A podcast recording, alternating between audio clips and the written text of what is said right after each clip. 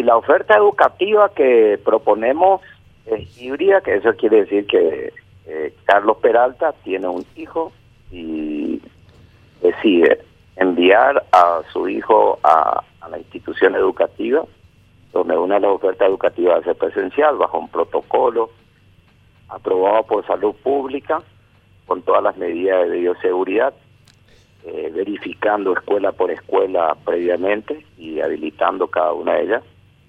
Y la otra es que Carlos Peralta diga, me parece que mi hijo se adaptó al, modelo virtual, porque te diré que hay, hay testimonios de alumnos que, que, les pareció bien lo virtual y que desean continuar con esa modalidad. Entonces, eh, es importante esto porque nosotros estamos publicando de repente las inscripciones ya actualmente a través de la plataforma que el MEC tiene y hay un casi un empate técnico en 50%. Es decir, nosotros creíamos que lo presencial iba a ser mucho menos, creíamos que íbamos a estar un 70-30, como se marcaban algunas encuestas, pero cuando el proceso de inscripción hoy se está dando a través de esa plataforma, nos estamos encontrando con una sorpresa de que casi están en un 50-50, esto va a ir variando porque va hasta el, hasta el 20 de febrero. Y esa, esos datos nos permiten a nosotros organizarnos. Es decir, eh, hoy no podemos saber ese porcentaje, nos retiene una vez cerrado, pero ya vamos sabiendo por colegios, por zona, por ciudad, por decirte así, a nivel nacional. Y entonces vamos a ver qué cantidad de alumnos vamos a recibir en las instituciones y conforme a eso se van a ir preparando los eh, las burbujas, que son máximo 15 alumnos por aula, y, sale ese resultado. ¿Sabe por qué digo esto, Carlos? Porque tenemos, eh, por allí hay algunos medios inclusive que confundieron que la encuesta que hace el MEC, no, no es encuesta, es inscripción directa ya, es manifestación de voluntad del padre.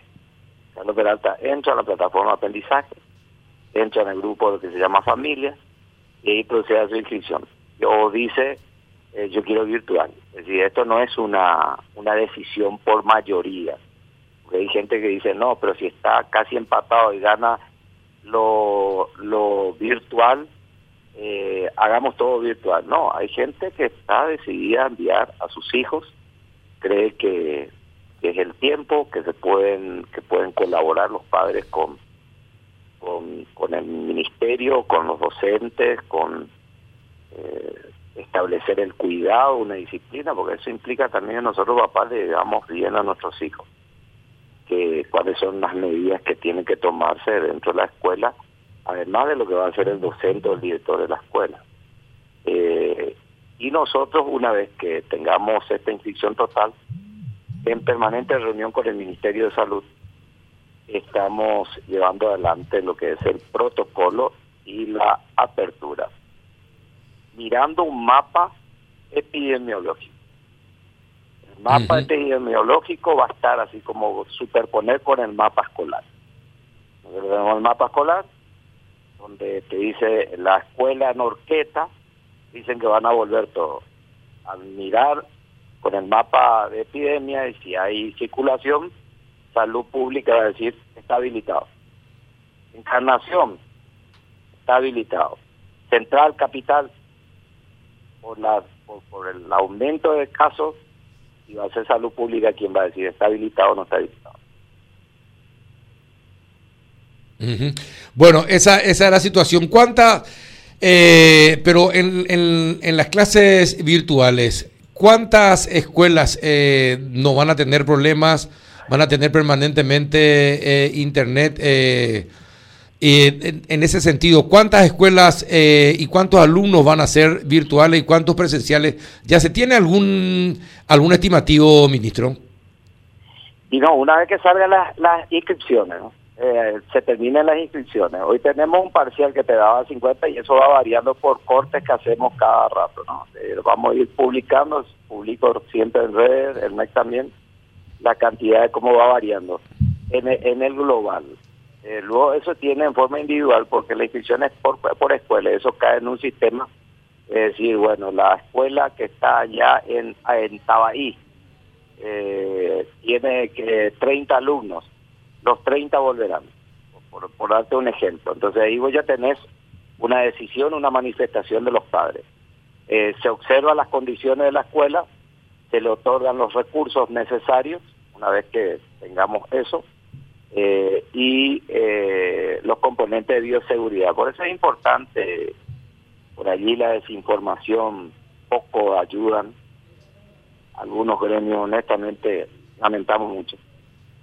Buscan lo mediático y ser mediático y estar en un canal y en otro canal son los, son gremios muy pequeños dentro del ministerio, importantes, se les respeta, escuchamos, pero generan generan una situación así de incertidumbre. Fíjate que el año pasado, en, en el último mes de clases, se volvió para el tercero de la media, volvimos en un casi 9%, volvieron el último mes, eso equivale a 130 mil alumnos y no hubo un solo reporte de contagio. Es decir, eh, 130 mil alumnos estaban en el último mes con todas las medidas, con marcadores de temperatura, termómetro, eh, este, jabón, agua, todo el distanciamiento.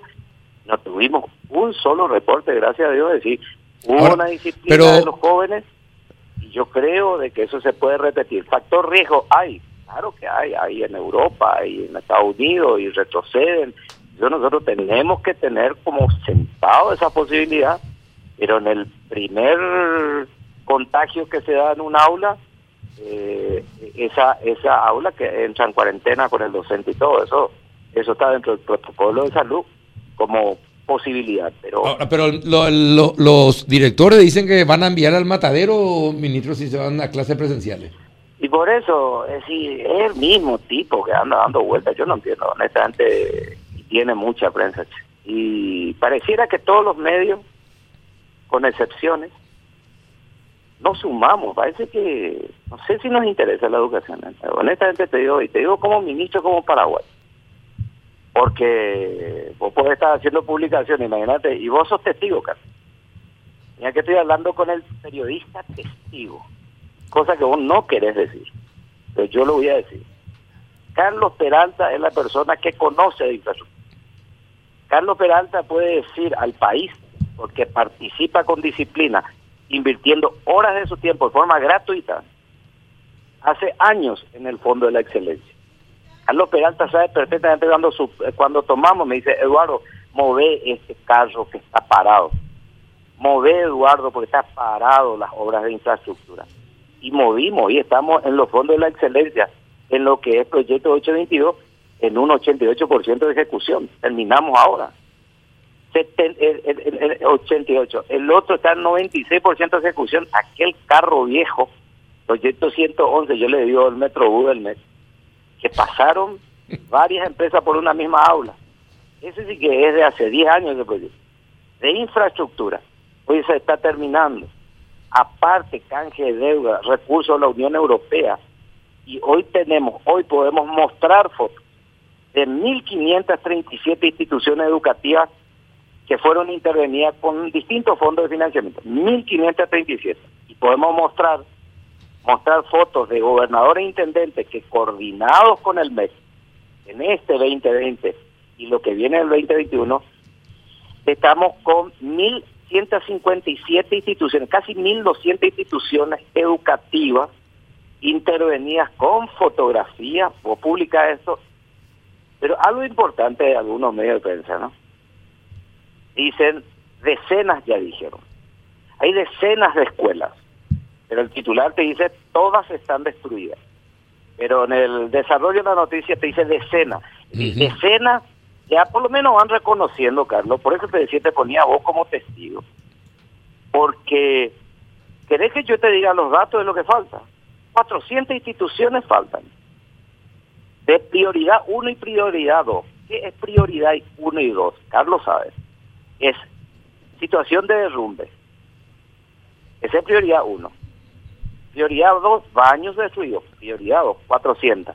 Bueno, cuando se tomó esto, cuando se tomó esta condición y, y estamos metiéndole duro, faltaban 35% del total. Hoy faltan 5%. Y ya hay un llamado adjudicado que ya están en obra. Ya nosotros no hacemos palabras iniciales, ya están poniendo vallado y todo. El proyecto 272 que vos fuiste testigo, sos parte del FI y aprobaste. Eso ahora para junio, un contrato, pero vamos a darle que por la lluvia y compañía se vayan a julio, eh, intervengan prioridad 1 y 2, 272 instituciones educativas más para julio del 2021, pues, nos va a faltar 2% de prioridad 1 y 2. 2% del total. Y ese 2% estamos distribuyendo para que los gobernadores e intendentes terminen. Es decir, prioridad 1 y 2, situación de derrumbe son 400, de las cuales para julio van a estar 272 menos. ¿Y por qué no hablamos así? Hablemos con la verdad, con números. Ahora, ministro, y esto de Boquerón que hoy se publica, eh, ¿cuál es la explicación? ¿Leíste ya? El de no, no vi todavía la publicación. Dice, MEC deja caer hasta su propia sede en el departamento de Boquerón, en el Chaco, un mes del inicio de clase, recién ahora inician obras en las escuelas. Eh, los gobiernos locales están realizando mejoras en el sector educativo con dinero de FONACI. Eso tiene que ser en coordinación con el MEC. Siempre. Hay gente que cree que porque no hace el MEC eh, y le está haciendo el intendente, le está haciendo un favor. Vos sos el testigo que maneja, vos fuiste el proyectista de todo esto. Vos tenés que decirle, tres instituciones hay que están obligados. Acá no es que yo vengo y yo soy el Eduardo Peta, es el, el, el, ídolo nacional porque hacen... No, no, no, no, no, no, no. Tres instituciones. El gobernador recibe plata con así. El intendente también. Y el MEC también. Los tres estamos obligados a poner en condiciones todas las escuelas. Falta alcohol. El intendente pone. No es que yo le tengo que ir a decir, intendente, ¿me puede dar un poquito de alcohol? Porque viste que vamos a necesitar. No, no, no, no. Ahí están los consejos municipales de educación y departamentales que están trabajando hoy, reuniéndose. Ahí tenéis Tapúa que ya resolvió cómo lo hacer. El consejo departamental incluye a todos, al MEC, a planifique y dice, aquí vamos a hacer, yo intervengo en esto, el MEC va a intervenir en esto. Así se trabaja porque así está montado en la ley, en la norma. Entonces, cuando sale que eh, eh, el intendente eh, es el que está reparando allá, pues está dentro de la microplanificación que él tiene que reparar. Y, eh, pero el diario publica como que el MEC no hace entonces bien el gran salvador del Internet. No, no así, no confunda más a la gente. Por favor, le pido, porque esto se llama la famosa microplanificación. Somos tres con plata que viene de Itaipú, que entró en el FEI, en el Foracide, y se reparte a, en porcentaje según la ley para que todos tengamos la obligación sobre el mismo objetivo que es la educación. Aquí no es que viene un gobernador a salvar a nadie, es un trabajo coordinado que está en la ley y esto se desarrolla. Entonces, por eso cuando te di los datos de cuánto intervino el MEC hasta la fecha, 1.537, ese MEC solo, con distintas financiamientos, FONA, CIDE, canje de deuda, Unión Europea, este, contrato abierto, que el contrato abierto es un monto que te da pequeño el Congreso, porque el Congreso hace años no da dinero para, para educación de infraestructura, hace años, ¿no? por lo menos 15 años. ¿Por qué? Porque miró que el Fondo de la Excelencia, eh, ahí vayan y gasten de allí. Bueno, perfecto, pero del presupuesto, del impuesto de Carlos Peralta, Eduardo Peta, no va para, va muy poco para educación en materia de infraestructura, pero se llama un porcentaje y eso se llama contrato abierto. Se deja abierto un contrato, entonces hay una empresa y vos le decís, vaya y, repáreme esto, vaya, pero es un monto limitado. Bueno, con todo eso, estamos hablando de que llegamos a 1.537 horas trabajando.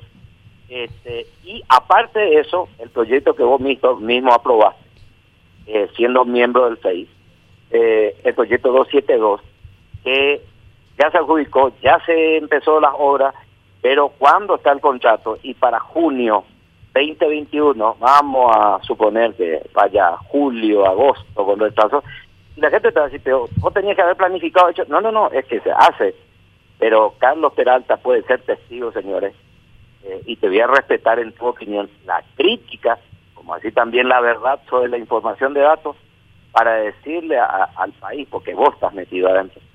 Este, el único que puede decir ahora y es cierto lo que te voy a decir. En marzo levantamos levantamos para intervenir 136 colegios agropecuarios, todos los colegios técnicos del país, con 50 millones de dólares. Ya fue aprobado por STP, que es un proceso que pasa por la Secretaría Técnica de Planificación, de Hacienda dice sí.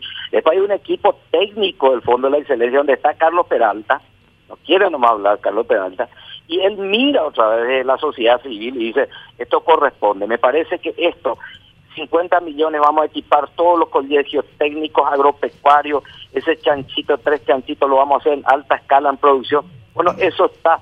Ahora sí, el FEI aprueba en la próxima sesión y para marzo están preparados todos los pliegos para que después de 40 años, Carlos Peralta, que vas a ser parte vos, vos no querés contar, pero sos parte, después de 40 años se van a equipar los colegios técnicos con una inversión de 50 millones de dólares. No se habla de eso, no estamos avanzando, son dos años, cinco meses, uno quiere tener la varita mágica para solucionar, pero pareciera, pareciera que hablar en contra de la educación te genera me gusta, aceptación, crispación de la gente, entonces la noticia negativa, de por favor, estamos hablando de la educación, ¿qué queremos? No, está bien. ¿Qué, queremos? ¿Queremos destruir? ¿Queremos no, no queremos construir? Faltan, faltan letrinas, hoy los gremios comienzan a hablar de letrina, Carlos. Hace 25 años hacen gremialismo. Resulta que nosotros hicimos un relevamiento que conoce el, el FEI de cuántas letrinas faltaba. Nunca se hizo ese relevamiento. Y encontramos nosotros que faltaban reemplazar 701 letrinas. Colegios con 300 alumnos con letrinas. Luego decís, pero escuchame, ¿cómo en el siglo XXI y antes nunca se... Y bueno, no sé, pero ah, nosotros encontramos 701 de China y ya reemplazaste 190 ya. Pero te falta, claro que falta, pero entonces no se puede iniciar ahí.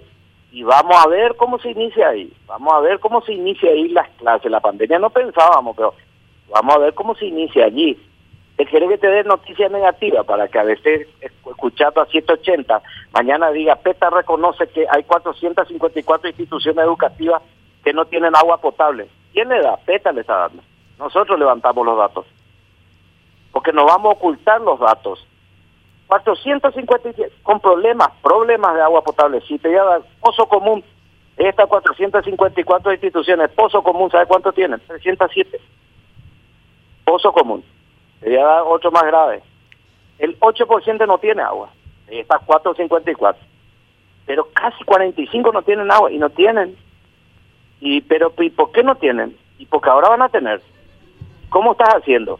Porque hay un convenio, un contrato en el BID con salud pública, y nos vimos le dijimos a salud pública, nos pueden meter dentro de ese contrato para ampliar el contrato y nos ponen agua. Hoy Mazzoleni ya está autorizando para que nosotros entremos en ese contrato y estas ocho instituciones más las otras tengan agua potable. Pero ahora, Eduardo, necesitamos, bueno, ojalá pudiéramos agilizar los procesos, pero les pregunto, ¿esto se tenía en cuenta antes? No, antes era, sufran, nadie les hacía caso. Bueno, hoy se está haciendo un esfuerzo, pero pareciera que hay que tirar encima. Por eso te digo, hay muchas cosas que podemos hablar y y, y, y, el único que me puede decir, Eduardo, eso no está... Vamos, vamos, vamos a hacer una cosa, ministro, vamos a hacer una cosa. Venir a una mañana tempranito y vamos a charlar acá. y, y vení con... con el programa de la tarde también. Y, y, en, el programa que vos elijas. Eh, y vení, vamos, vamos a charlar y trae todos los documentos y los papeles. Y escuchar escuchar también eh, a los muchachos cuando algo te dicen, ¿sí? No, yo estoy abierto, pero te digo, quiero con un testigo, eh, Y por eso te digo, vení. con, y, y sos vos. Y vení acá y vamos a hablar sin problemas. Sin problemas. Dale. Cuando ustedes me inviten, yo estoy ahí. se va, vamos a pedir participación a la gente y que la gente nos diga, ministro, acá esta escuela se está por caer, tomamos nota.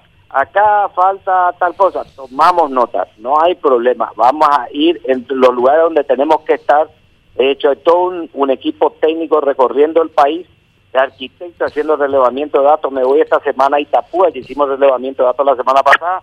Han llegado 600 millones mobiliarios, 600 millones checas, así que le damos a los, a los directores, le damos un mes de tiempo para poner impecables las condiciones de las escuelas. Jesús Trinidad obligado, casi nueve instituciones que son enormes, van a estar siendo beneficiadas y, y con equipos informáticos, con internet,